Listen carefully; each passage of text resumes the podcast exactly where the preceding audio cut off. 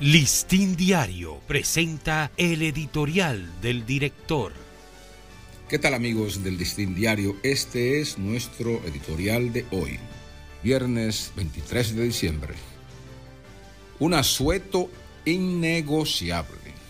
Mañana, fecha en que se conmemora el nacimiento de Jesús, el Redentor de la humanidad, comienza el asueto litúrgico más sagrado del mundo cristiano. La Nochebuena es el momento predilecto para la reunión de las familias en los hogares o los templos, tanto para reproducir el tiempo de la vigilia de la Natividad como para celebrar la alegría del reencuentro de los seres queridos. En la tradición dominicana, la gran mayoría de los ciudadanos procura volver a sus lugares de origen, a cenar y celebrar del mejor modo, y esto implica una extraordinaria movilidad de vehículos en las carreteras. La gran ilusión de todos los que viajan a sus pueblos es llegar con vida para disfrutar en familia y con amistades, lo cual es un compromiso innegociable.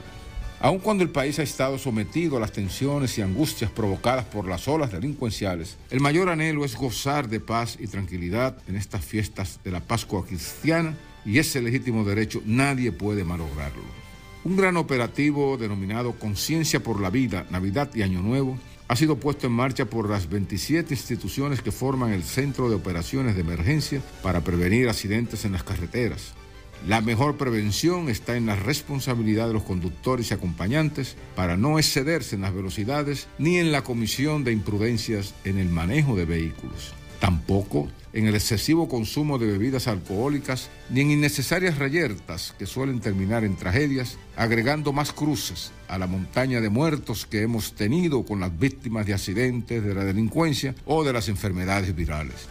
Este tiempo de reflexión, de sano disfrute popular o religioso, no debe ser empañado por los díscolos que siempre quieren romper las reglas y tradiciones que nos garantizan la más sana y feliz coexistencia. Este ha sido nuestro editorial.